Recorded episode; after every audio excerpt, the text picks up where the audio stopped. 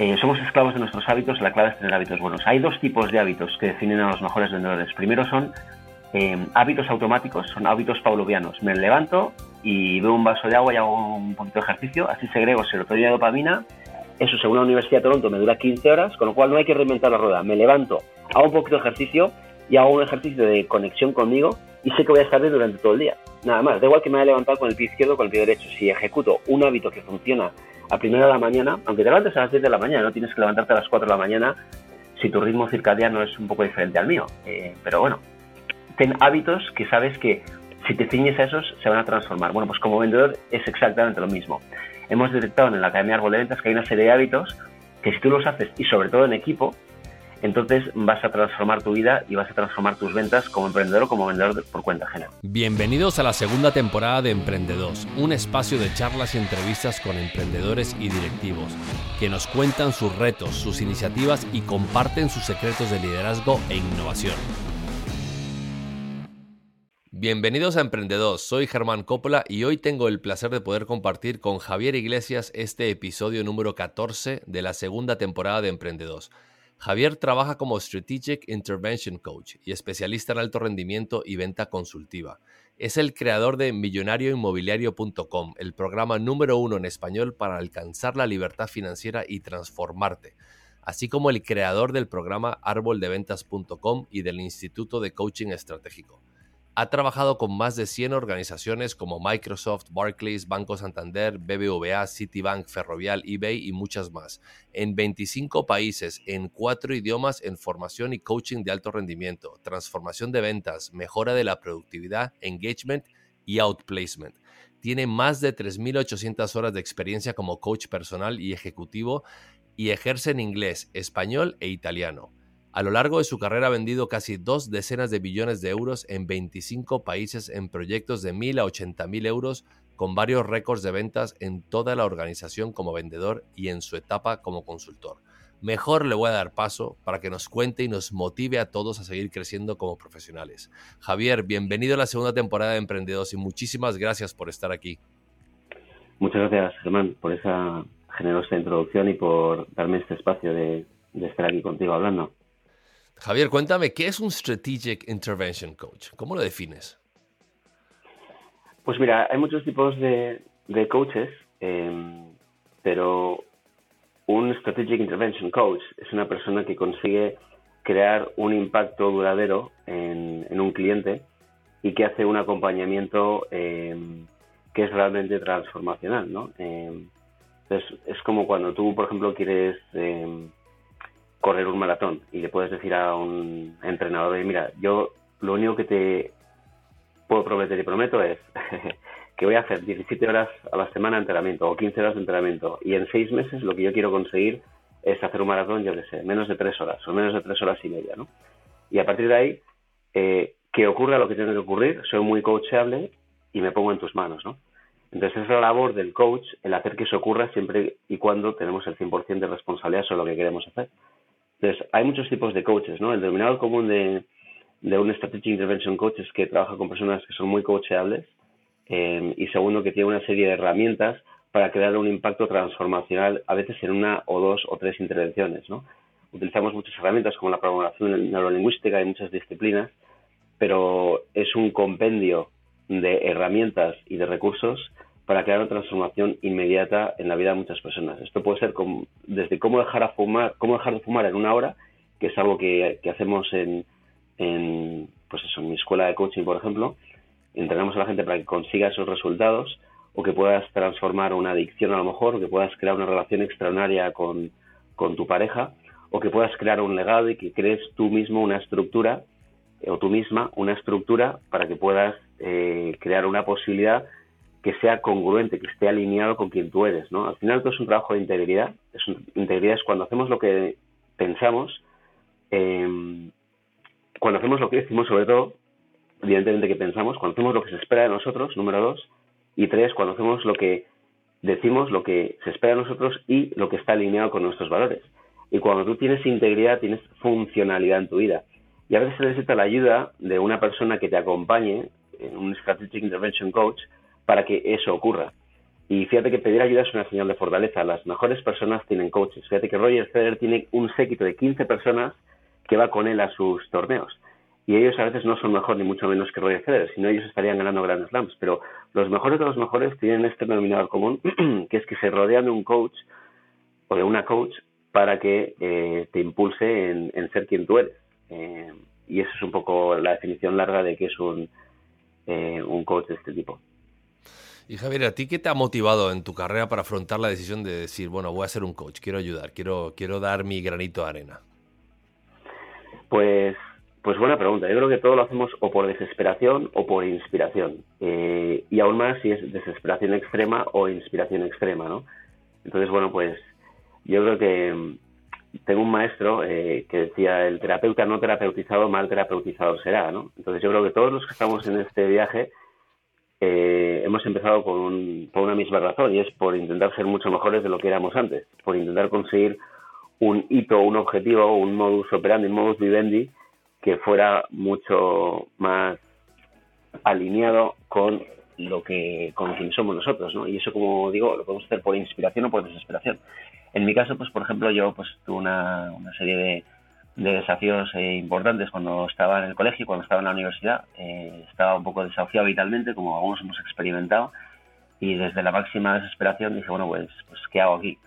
Y bueno, pues tuve mentores, tuve personas muy especiales que entraron en mi camino y entré en el mundo del desarrollo personal como algo, como algo, como única fuente de salvación prácticamente, ¿no? Eh, empecé a hacer yoga en el 1998, me hice profesor de yoga, Luego trabajé pues en, varias empresas en Estados Unidos y en Londres y, ahí lo que veía yo es que había muchos vendedores. Esto fíjate, Germán, que es lo que más me ha propulsado y lo que me ha hecho estar aquí al servicio, ¿no? Vi que había muchos vendedores que vendían dos, tres y hasta diez veces más eh, con la misma formación, con los mismos prospectos, clientes potenciales, con los mismos objetivos. Y digo, ¿por qué unos venden diez veces más que otros si no tienen nada diferente, con los mismos mercados?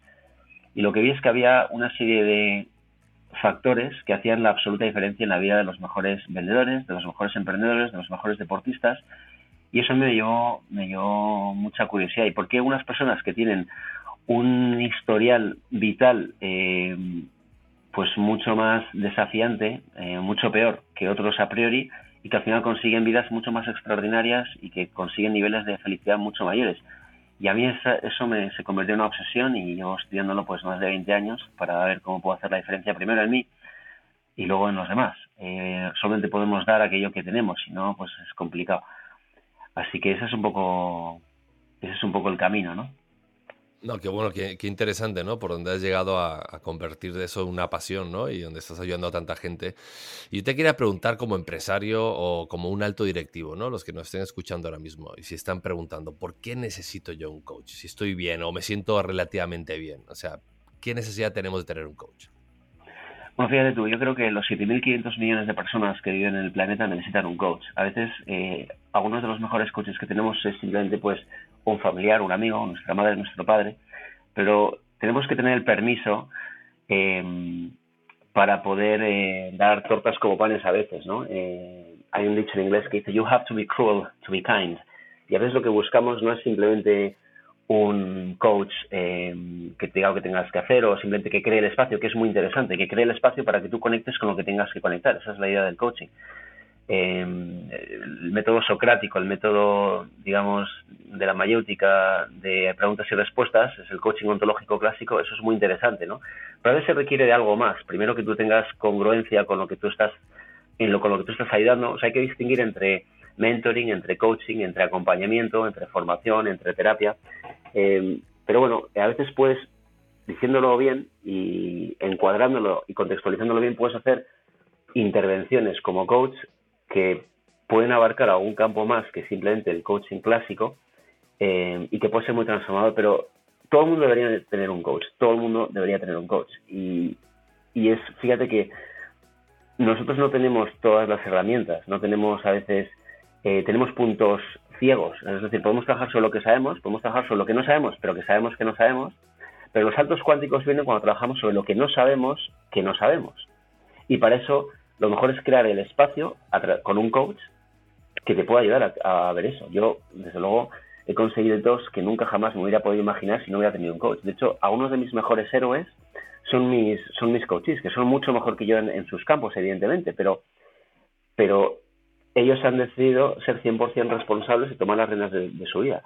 Y yo siempre digo, esto es, pura, esto es puro laboratorio, esto es muy sencillo. Tú simplemente vete a una escuela de yoga y observa cómo está la gente que lleva meditando y haciendo yoga 15 años con una estructura.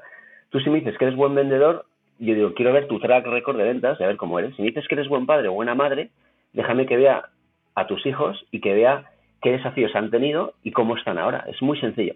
Entonces, si tú me dices que eh, eres un buen, un buen performer, la probabilidad es que, tú hayas rodeado, que te hayas rodeado de un buen coach. Yo, por ejemplo, he invertido más de medio millón de euros en coaching y y en formaciones de alto rendimiento.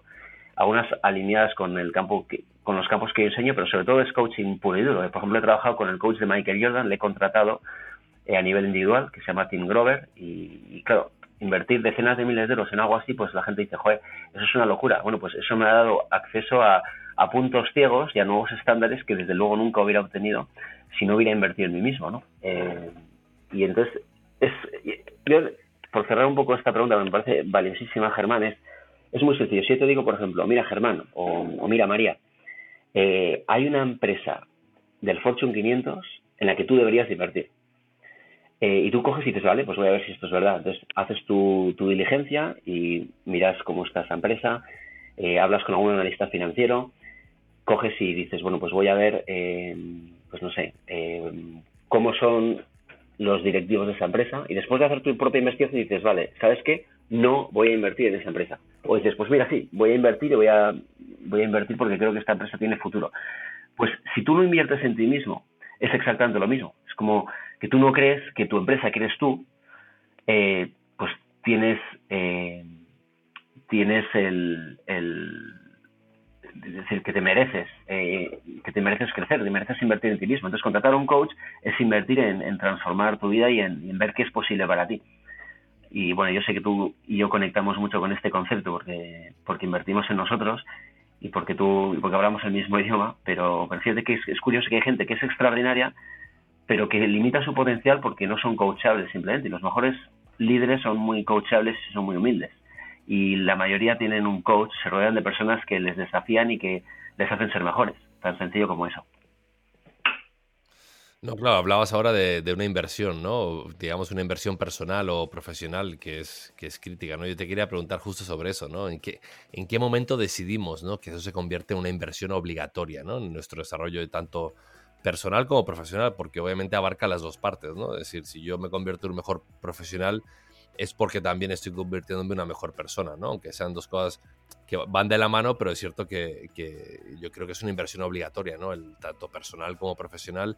Eh, ¿en, qué momento crees tú que está ese momento, ajá, como dicen los americanos, ¿no? Donde dices, wow, tengo que dar un paso adelante, tengo que cambiar la estructura de mi empresa o tengo que cambiar la estructura personal, estoy en hábitos eh, muy negativos o en ciclos viciosos que quiero salir o quiero romper de ellos.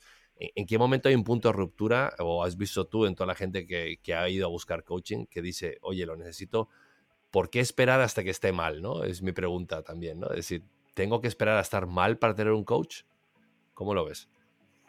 Yo creo que si alguien nos está escuchando ahora mismo, eh, probablemente no sea casualidad, ¿no? Eh, entonces, yo te invito a que hagas tu investigación, que entrevistes a cinco coaches, eh, a cualquier persona que nos está viendo y que contrate un coach y que vea que es posible, ¿no?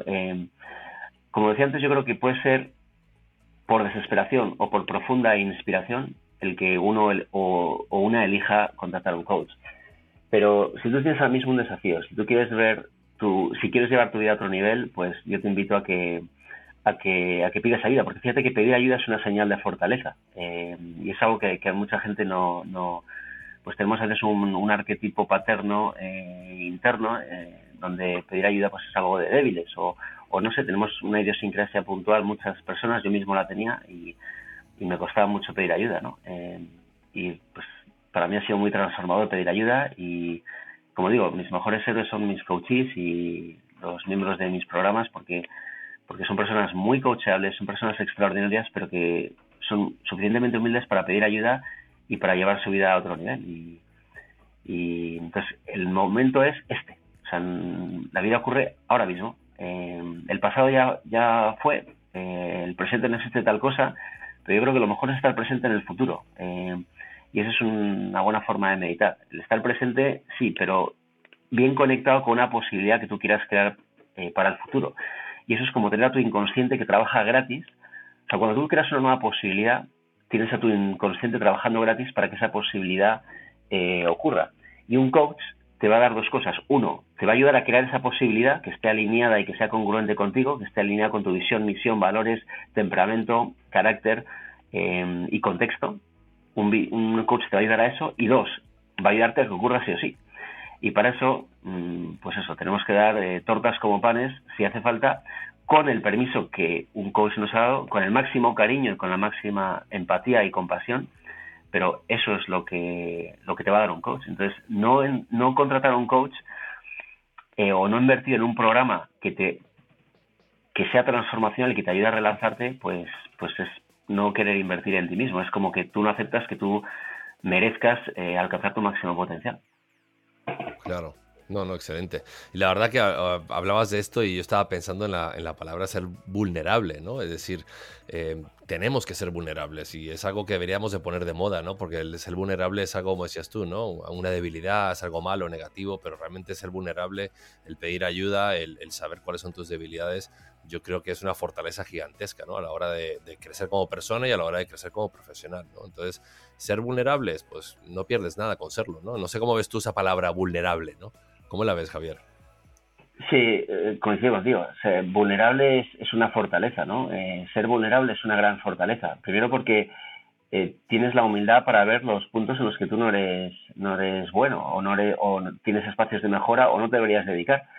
Pero es que ser vulnerable es una condición sine qua non para poder estar al servicio y para poder llevar tu vida a otro nivel. Ser vulnerable significa que, eres coacheable y, vulnerabilidad o, coach, o ser coachable es eh, la gran marca de las personas que crean más. Rafa Nadal es extremadamente coachable. O sea, pocas personas son tan coachables y admiten su vulnerabilidad como, como él. Eh, no es más que estudiarle. Yo llevo recortando eh, artículos y, y, comentarios de Rafa Nadal pues desde hace más de una década. y luego también de, otras personas que siento que son que son referentes míos personales, ¿no? O, que tienen, o que en algo son referentes míos personales. Y, y ves que todos son vulnerables, todos son coachables y todos están dispuestos a recibir feedback. Fíjate, feedback es el desayuno de los campeones. Y para eso se requiere humildad y vulnerabilidad.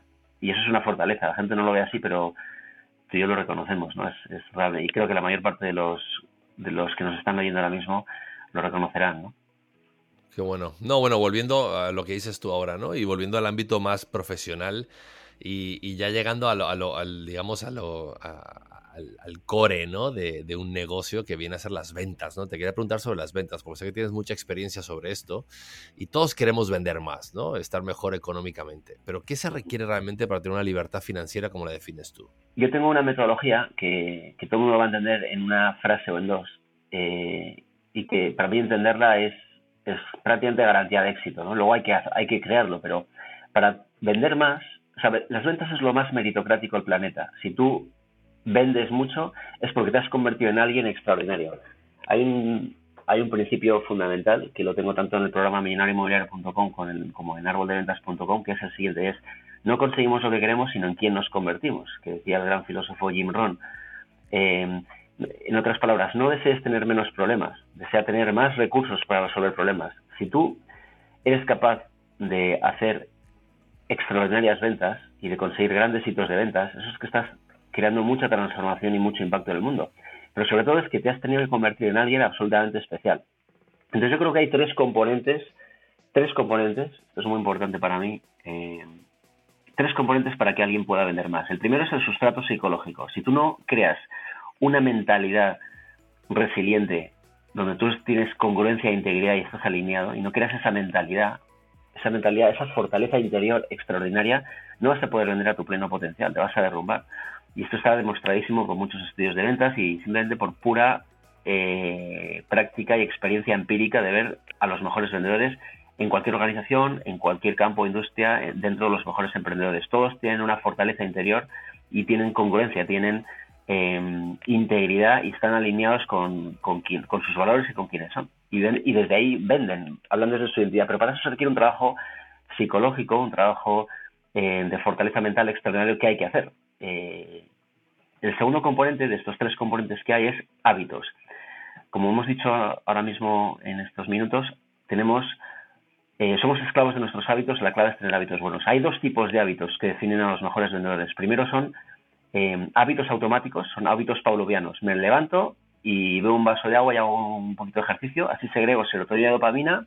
Eso, según la Universidad de Toronto, me dura 15 horas, con lo cual no hay que reinventar la rueda. Me levanto, hago un poquito de ejercicio y hago un ejercicio de conexión conmigo y sé que voy a estar bien durante todo el día. Nada más, da igual que me haya levantado con el pie izquierdo o con el pie derecho. Si ejecuto un hábito que funciona a primera de la mañana, aunque te levantes a las 10 de la mañana, no tienes que levantarte a las 4 de la mañana si tu ritmo circadiano es un poco diferente al mío. Eh, pero bueno, ten hábitos que sabes que si te ciñes a esos se van a transformar. Bueno, pues como vendedor es exactamente lo mismo. Hemos detectado en la Academia Árbol de Ventas que hay una serie de hábitos que si tú los haces y sobre todo en equipo, entonces vas a transformar tu vida y vas a transformar tus ventas como emprendedor o como vendedor por cuenta ajena. Y luego, el segundo tipo de hábitos son hábitos deliberados. Son hábitos que tú creas para estar presente en la posibilidad que tú has creado para ti mismo. Y eso es absolutamente transformador. Eh, de nuevo, no, no, no conseguimos lo que queremos, sino en quién nos convertimos. Y eso se hace a través de una estructura, contexto o hábitos, que son estos dos tipos que, que te acabo de compartir. Y luego el tercer componente, para que alguien venda su máximo potencial, da igual lo que vendas eh, y con quién lo vendas y a dónde lo vendas, son los factores técnicos de la venta, que básicamente hablamos de 7 8, eh, y esto es desde emprendedores que venden online hasta personas que venden una venta B2B, una venta consultiva relacional, una venta corporativa para empresas del Fortune 500, para alguien que venda su producto como coach, terapeuta, consultor o marketer, o para cualquier persona. Hay siete factores técnicos de la venta eh, que si tú dominas pues y te haces muy bueno en cada uno de ellos, pues, pues vas a acabar eh, haciendo muchas, muchas ventas. Y es crearte sobre todo una estructura para tener práctica en, el arte de vender, en el arte de escuchar, en el arte de hacer muchas preguntas. En fin, hay muchos componentes dentro de estos siete factores, pero eso es un poco lo que define a los mejores vendedores, que son suficientemente cochables para entrar en esta senda de transformación personal, de crecimiento, para vender a su máximo potencial y por ende hacer la gran contribución que puedan hacer eh, en esta vida, de crear ese legado. No, excelente, Javier. Te, quería preguntar sobre ese hilo, ¿no? Que estamos hablando de la venta, eh, de, poder ser mejores vendedores, ¿no? Conseguir nuestros objetivos en la empresa. Eh, hay miles de cursos, ¿no? Miles de cosas online ahora mismo para vender más. Eh, ¿Cómo hago? Más bien, ¿por dónde empiezo? ¿no? Para poder empezar a vender más en mi negocio o para poder empezar a, tener una estructura más, más, fiable. Digamos que soy una persona que sí cumple con sus objetivos, pero que puede dar mucho más, ¿no? ¿Cómo hago para para, arrancar? ¿Qué dirías tú que son los primeros hitos, los primeros pequeños pasos que debería yo de tomar para tener una transformación en mis ventas? Muy bien. Pues lo primero, ponte en manos de una estructura y comprométete. O sea, no existe tal cosa como o estoy embarazada, o estoy, estoy un poquito embarazada. O sea, no existe tal cosa como estoy medio embarazada, eh, o estás embarazada o no estás embarazada, ¿no? Entonces, eh, es como los 100 metros, ¿no? Eh, o sea, si tú corres los primeros 95 metros eh, a nivel de récord del mundo, pero no acabas los últimos 5 metros, da igual, no, tienes el récord de los 100 metros. ¿no? Igual con un maratón o con cualquier ejemplo de deportes que suelen venir de este tipo. Pero, entonces, primero comprométete, o sea, comprométete en que te vas a transformar, porque fíjate, dentro de uno o dos años todos vamos a llegar. La pregunta es a dónde coño vamos a llegar, perdona la, la palabrota, pero es muy, muy interesante. Todos vamos a llegar dentro de un año o dentro de dos años o dentro de cinco años. La pregunta es, ¿a dónde vas a llegar? Y eso es lo que define a los mejores vendedores. Primero han hecho un compromiso de da igual lo que ocurra, da igual lo que venga, yo me voy a, transformar, voy a crear un gran impacto y voy a hacer muchas, muchas ventas. Fíjate que si tú defines un objetivo de ventas, que es lo primero que hacemos todos, ¿no? Luego el, cómo, esa es responsabilidad mía, por ejemplo, en mi programa de ventas. Pero primero es definir ese objetivo. Por ejemplo, empezamos ahora el 2021. Bien, pues ¿cuántas semanas quieres tú trabajar en el 2021? Bien, ¿cuál es el objetivo de ventas que tú quieres hacer? Bien, ¿cuál es el precio unitario de cada venta que tú haces de media? Cuál es la comisión o el beneficio que te va a reportar a ti cada venta. Bien, pues cuántas ventas tienes que hacer a la semana, al día, al mes, al trimestre, al año, cuántas llamadas o cuántas interacciones, tienes que hacer, cuál es tu cierre de ventas. Tenemos que medir todo eso, tenemos que darnos feedback retroactivo por cada una de las llamadas de ventas que hacemos, ceñirte a una estructura para que eso ocurra entrenar como marines en maximizar nuestro crecimiento dentro del dominio conversacional de las ventas y después de eso ponerte a vender. Pero empieza con un compromiso. Y si alguien quiere hacer eso, bueno, pues yo encantado de, compartir con ellos cómo pueden crear hitos extraordinarios. Tenemos vendedores que han conseguido ocho cifras de ventas en, pues en dos años desde que han entrado a mi programa. La promesa es mínimo eh, seis cifras de ventas al año. Eh, aunque no tengas producto o servicio, yo te podría dar un inventario de algunos en los que te puedes alinear para que vendas algo que tenga que ver contigo. Pero el denominador común es todos nos hemos comprometido en conseguir nuestro máximo potencial como líderes, como emprendedores, como vendedores, como personas, para que eso ocurra así o sí. Entonces, el primer paso, como me preguntas, es compromiso extremo, compromiso total. No, claro, si no hay compromiso contigo mismo, eh, bueno, todo lo demás como que se derrumba, ¿no? Es la, base sólida, ¿no? No, pero me encantan los ejemplos que has dado porque en el fondo es cierto, ¿no? El compromiso es crítico y, a veces, como no vemos los resultados, eh, digamos, eh, a corto plazo vemos los resultados, los resultados pueden venir a largo plazo, obviamente, pero como a veces no salen las cosas, ¿no? Los primeros meses o tres, cuatro meses de, implementar una metodología, ¿no? Como la gente que dice que va al gimnasio en enero, bueno, me meto al gimnasio, van dos semanas y como no ven ningún cambio, pues lo dejan, ¿no? Pues, pues obviamente que vas a tener cambios eh, en dos semanas, ¿no? Tendrás que trabajarlo un poco más, pero esa paciencia, esa resiliencia, esa constancia, ¿no? Yo creo que también es, es una parte crítica, ¿no? A la hora de, hacer cualquier cosa, no solo vender, ¿no? Y te quería preguntar sobre, claro, yo, yo tengo, digamos, mi empresa, ¿no? Eh, ahora mismo ha pasado lo que ha pasado en el mundo, la pandemia, eh, nos va a venir una crisis económica. Eh, ¿Cómo hago para no, no vender más? No digamos que, quiero vender más, pero ¿cómo hago para mantener mi estructura?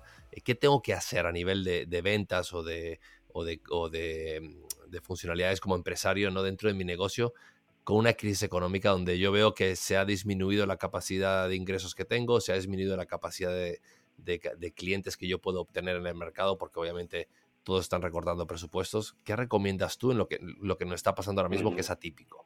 Muy bien. Pues mira, qué buena pregunta. Vamos a hacerlo muy práctico para que cualquier persona que nos esté escuchando ahora mismo, de aquí a 15 minutos, pueda mm, a lo mejor vivir una transformación. ¿Qué te parece? Entonces, eh, y desde luego transformar sus ventas también y crear el impacto y hacer de esto algo muy, muy significativo. ¿no? Entonces, lo primero es, ¿cuál es tu porqué de hacer esto? O sea, está claro que hemos vivido que han vivido muchas personas, eh, nosotros hemos crecido muchísimo más este año, ¿no? Cada año crecemos más, pero y no lo digo desde el sino sino que depende también de lo que estés vendiendo y no, no digo que nos demos todos la mano y que cantemos como vaya, hay cosas hay situaciones peliagudas y situaciones muy desafiantes donde se requiere de, de, reinventarnos. Pero si tú ahora mismo, alguien que nos está oyendo, tiene un producto o servicio que funcione, es decir, que dé valor realmente eh, y que te has visto afectado por, la, por esta crisis o por esta situación coyuntural actual, yo te invito a que hagas lo siguiente. Primero, que hagas una lista, vamos a hacer cuatro cosas muy accionables, muy prácticas que todos podamos hacer de aquí a cinco minutos. Primero, haz una lista de todas las personas que a los que tú has podido servir como clientes o como clientes potenciales o que han estado en tu entorno. Puedes, por ejemplo, irte ahora mismo a la agenda, puedes ir a a tu teléfono móvil, ver todos los WhatsApps que tienes abiertos y haz una lista de tu top 100 o de tu top 200 personas a las que conoces o que conocen lo que haces y vamos a empezar con esas personas. Entonces, vamos a llamarles a todas una por una, les vamos a mandar un audio mensaje o un audio vídeo eh, que es mucho más efectivo. El 70% de la población es visual, bueno, pues un vídeo entra mucho más. Entonces les vamos a enviar un vídeo por WhatsApp, por ejemplo, o les vamos a mandar el enlace de un vídeo que grabamos en YouTube y se lo mandamos de forma privada diciendo, oye, ¿sabes qué? Que me acabo de acordar de ti, que me preguntaba cómo estás lidiando ahora mismo con esta situación.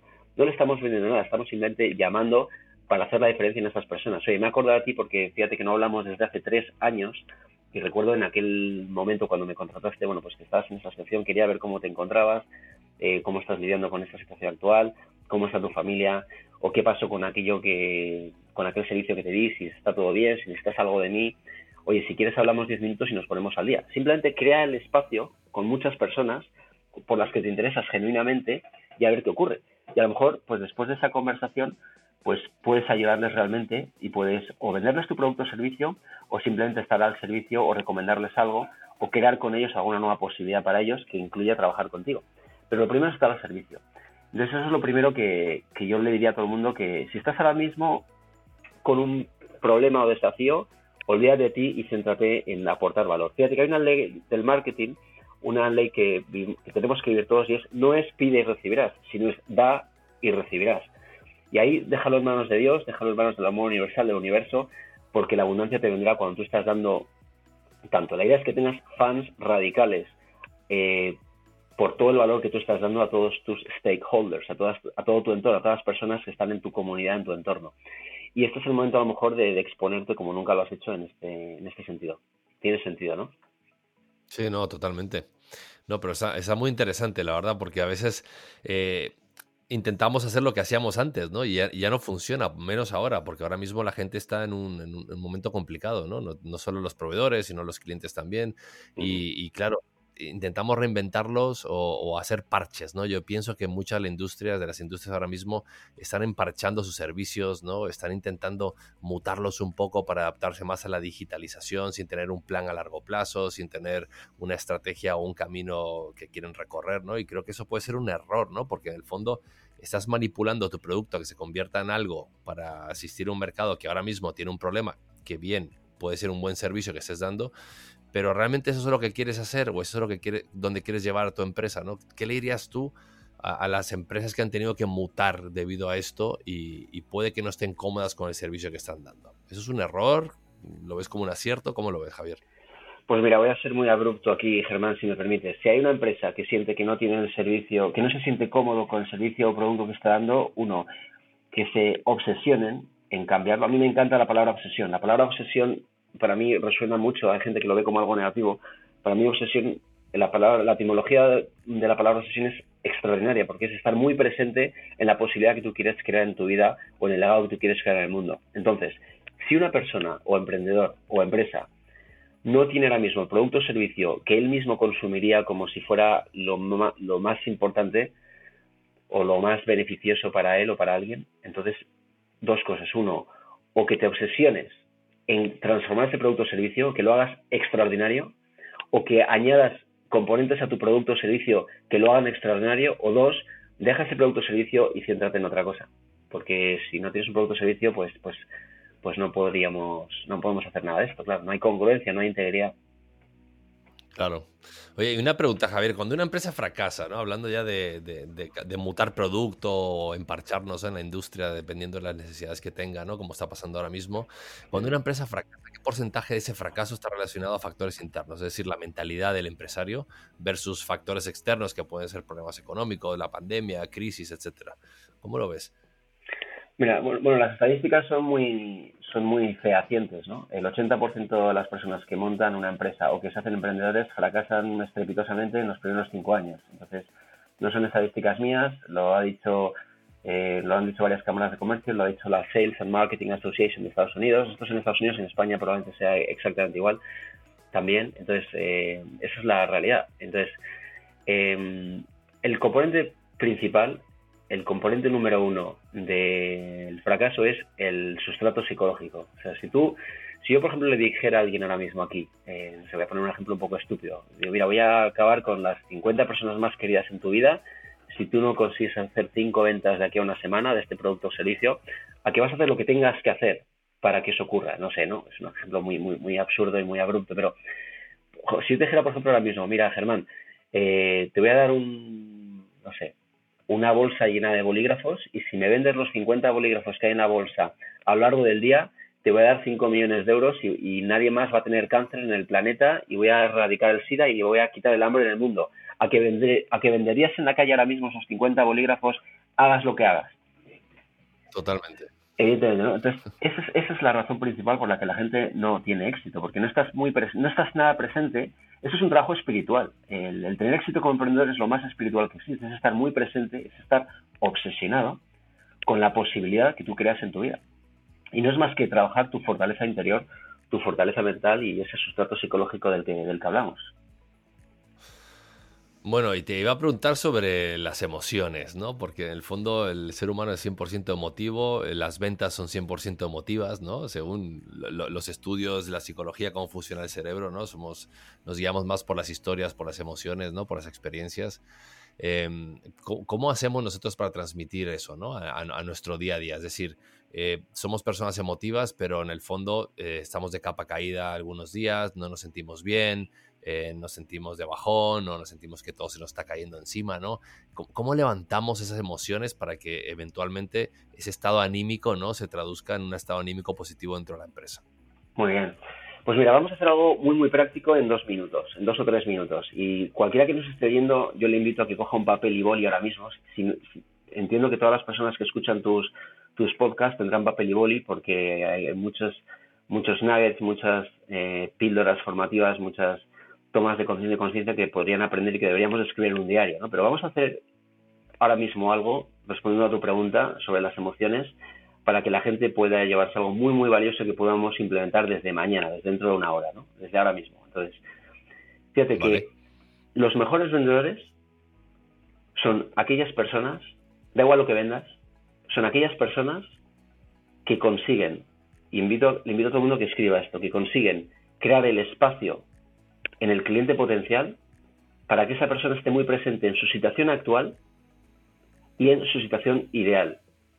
Y tu trabajo como vendedor es, a través de preguntas, hacer que esa persona primero conecte con esa situación ideal, que a veces él o ella no sabe, y se define en la siguiente fórmula, y es el estado presente, es decir, tu situación actual, el EP que nosotros llevamos en el árbol de ventas, es igual, más recursos, más una serie de cosas que esa persona tendrá que hacer contigo, con tu producto o servicio o sin ti, es igual a el EI, el estado ideal.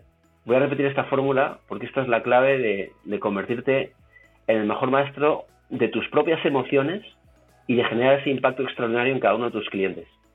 La voy a repetir, es el EP, el estado presente, el estado actual de una persona, de un cliente potencial y de ti mismo, más R, más recursos, es igual al estado ideal. Esa es una fórmula que la, que la ha definido, pues eso, a unos, a unos grandes maestros, la definió Gregory Bateson, la, ha definido, eh, en fin, a unos, eh, a unos de los top 8 PNListas del planeta, yo la adquirí y la incorporé a, mi metodología de ventas y es lo más transformacional que he hecho. Esto ha cambiado muchas fuerzas de ventas, ha cambiado muchas vidas y es lo más práctico que existe. Si tú eres capaz de crear el espacio en un cliente potencial y sobre todo en ti mismo primero, de, eh, uno, estar muy presente en por qué estás donde estás, y esto no es pensamiento positivista, es estar muy presente en por qué estás donde estás, en tu EP, en tu, estado presente. Y eso requiere conectar con nuestras emociones.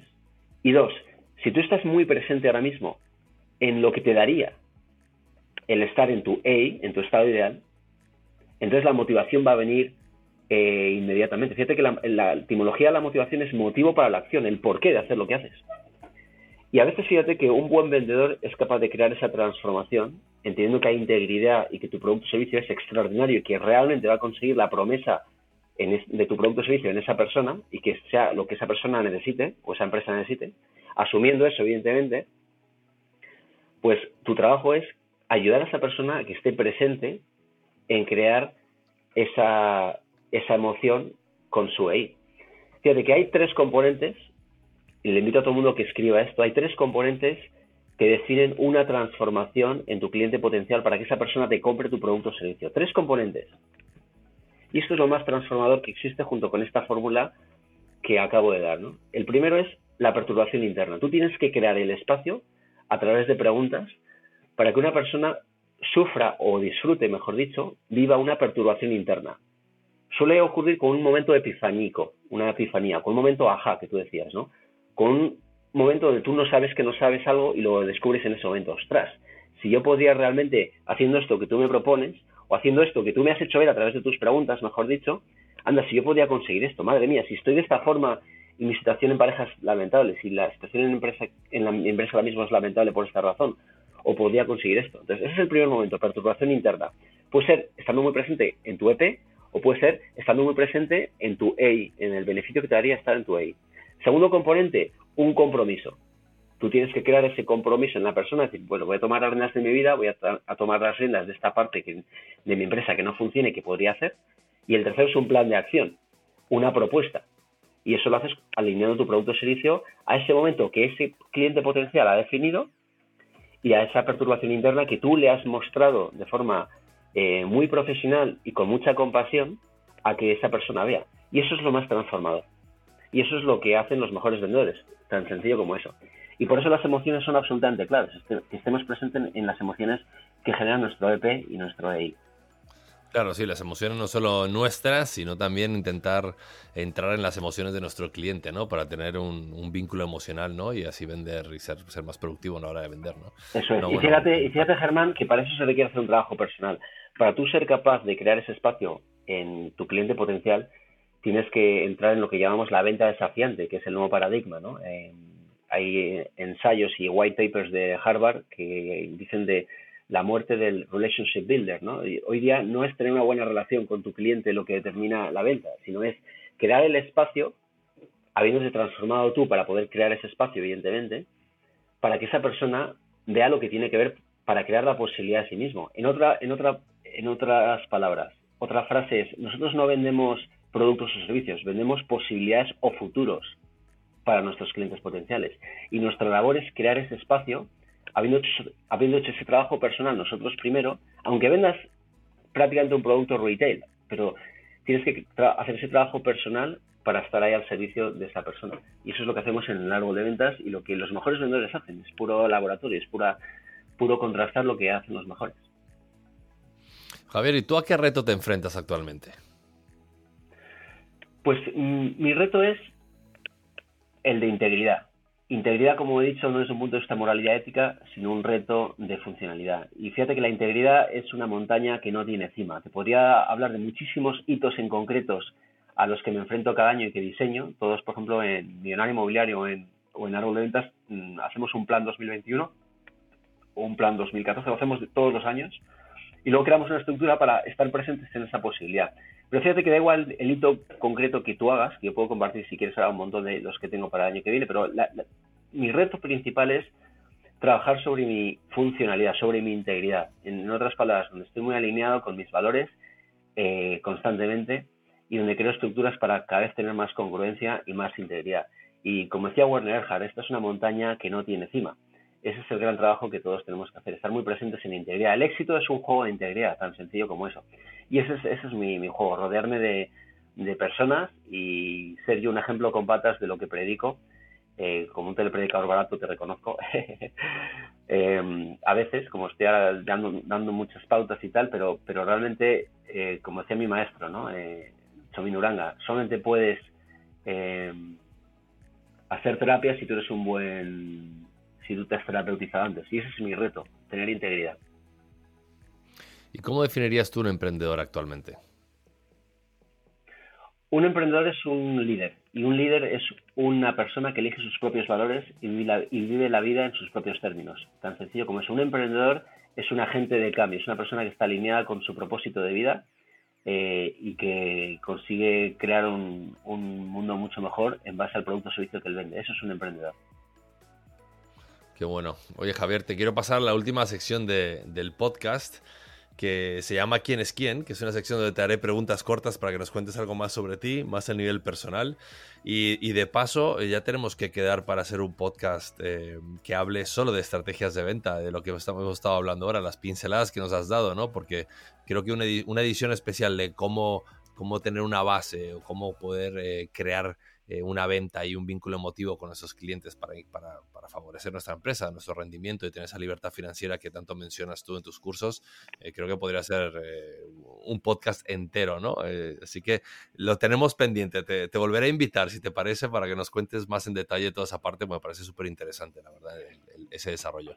Mira, y con ahora, bueno, y, se me ocurre hacerle un regalo, por supuestísimo, hacer esto, y si alguien quiere eh, que mande un email a contacto arroba javeriglesias.com y les regalaremos a las 10 primeras personas o 15 primeras personas, si te parece bien, les, haremos un regalo que es un pequeño diagnóstico de su que lo hará alguien de mi equipo probablemente y les, les mandaremos eh, un plan también para que, independientemente de que se unan o no a, uno de los programas que tenemos, pero para dar realmente valor, les vamos a regalar un, un plan para que hagan un, tengan un año extraordinario, no solamente en su negocio, en su empresa o en sus ventas, sino en su vida, y si quieren les podemos hacer un diagnóstico de 15 minutos o de 20 minutos máximo para, para sobre su empresa eh, y no, no son llamadas de venta, sino es, aportar, ya te digo, a, he dicho 10, a 15 personas de, tus oyentes les vamos a hacer ese regalo eh, y, que, y que digan que vienen de tu podcast. Eh, y lo podemos hacer así si quieres. Perfecto. Muy bien.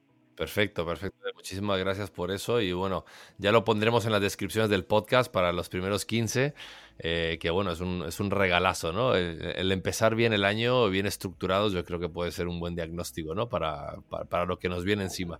Eh, bueno, Javier, la, pasamos a la última parte, ¿te parece? Muy bien, muy bien. Eh, se llama una pequeña sección donde te haré preguntitas cortas para que nos cuentes algo más sobre ti, más sobre el Javier personal, ¿te parece? Vale, vamos allá. ¿Cuál es tu palabra favorita? Integridad. De hecho, de hecho, fíjate, la voy a cambiar por yoga. Yoga significa unión en sánscrito. Eh, cuando conectamos con el yoga, el yoga puede ser cualquier cosa, hay muchos tipos de yoga, estamos bien. Entonces, voy a, para mí, yoga es integridad, pero voy a, voy a decir yoga en vez de integridad. Es lo mismo, pero yoga. Perdona. Perfecto. ¿Cuál es tu estilo musical?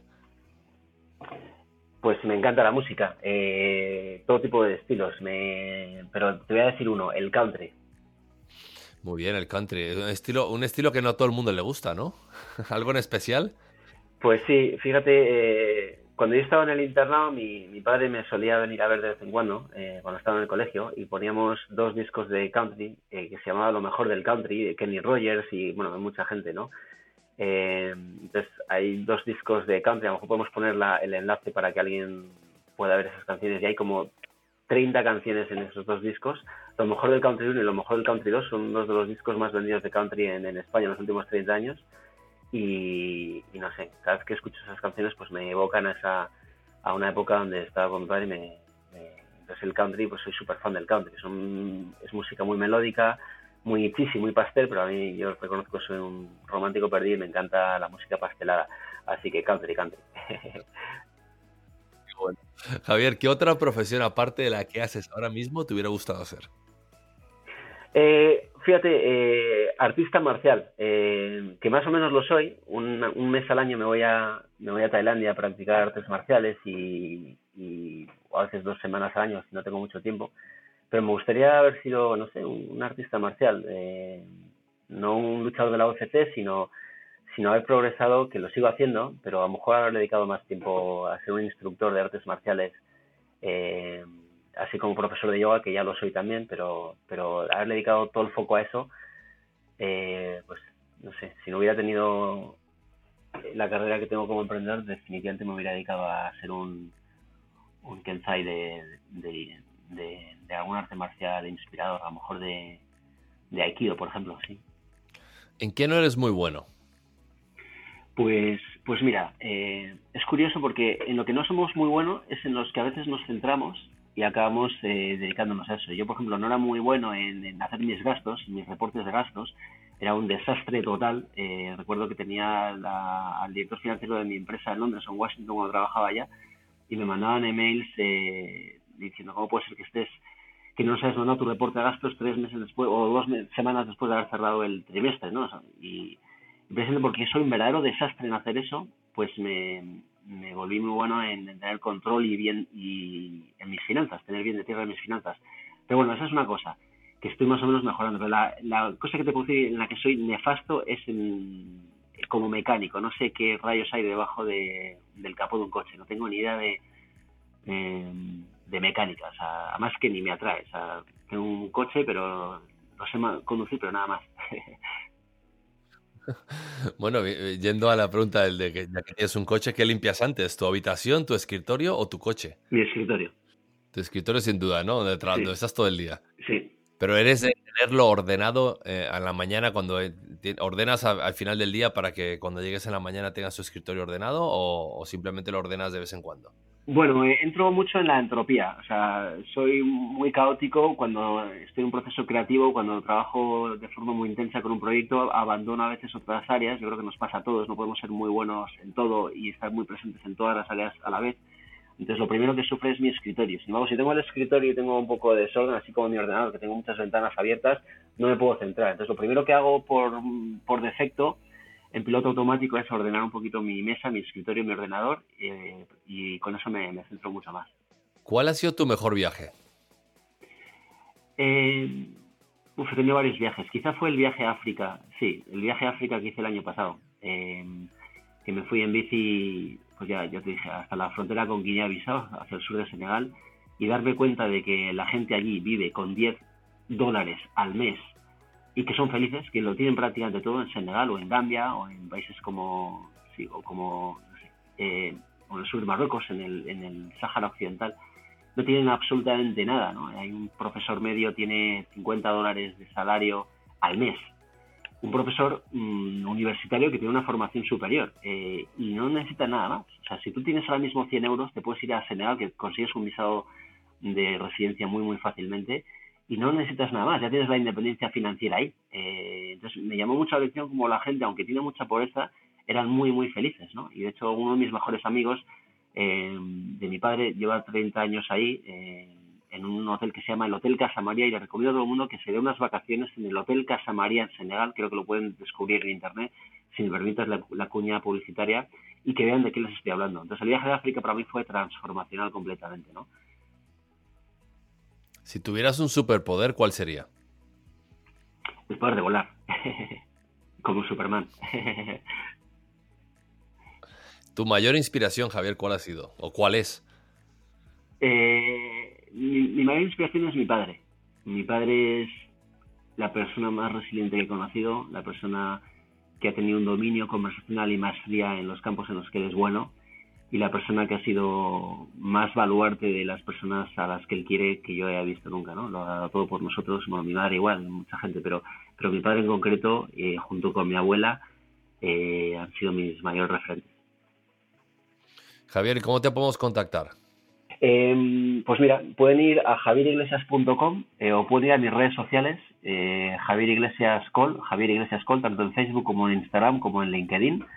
Eh, o a mi canal de YouTube, Javier Iglesias Col, eh, y ahí pues si me mandan un, un, email, yo soy de las personas más accesibles que existen, si me mandan un email les voy a contestar inmediatamente, eh, o alguien de mi equipo inmediatamente, y si tienen alguna pregunta, con mucho gusto, cualquier cosa que les pueda que les pueda aportar y mucho más viniendo de tu podcast, pues viniendo de ti, pues, pues lo que necesiten de mí les, ya te digo, soy muy accesible. Genial, Javier. Oye, te quiero agradecer enormemente el tiempo que has dedicado al podcast de Emprendedores. La verdad eh, que se nos, se nos fue tiempo, pero estaba tan a gusto hablando contigo y, que estés compartiendo todo. Y la verdad te felicito por todo lo que haces, ¿no? Por la ayuda, por la forma que tienes tú de estructurar tus cursos, de, de ayudar a la gente, ¿no? De aportar ese granito de arena a la sociedad, creo que es fundamental, ¿no? Cuanto más seamos creciendo y siendo mejores profesionales, mejores personas, eh, realmente sí se puede cambiar el mundo, ¿no? Yo sí creo en eso, creo que todos tenemos la capacidad de cambio, eh, todos tenemos la capacidad de creer en, nuestros, en nuestro propio potencial, ¿no? De lo que somos capaces de hacer y nunca dudar, ¿no? Pero es cierto que a veces necesitamos una guía, necesitamos un maestro, un coach, una persona como tú que nos motive, que nos incite a sacar lo mejor que tenemos dentro y bueno, por eso te quiero agradecer la labor que haces y más que todo el tiempo que has dedicado a estar el, día de hoy. Así que muchas gracias por haber venido al, al podcast de Emprendedor, Javier. Muchísimas gracias a ti, Germán, y, de verdad que es mutuo. Me, parece extremadamente inspirador, eh, te lo digo de verdad. Eh, el podcast que has creado, como está haciendo tanta gente a crear podcast, también eres uno de los pioneros, si no el pionero de, España en hacer esto. Eh, de esto sabes más que nadie y, desde donde haces lo que tú estás haciendo, todas estas entrevistas, me parece me parece increíble y el que te lo agradece soy yo. Así que seguiremos seguiremos pedaleando juntos. Gracias a ti, Germán. Gracias, Javier. Un abrazo grande. Un abrazo grande. Hasta pronto. Chao.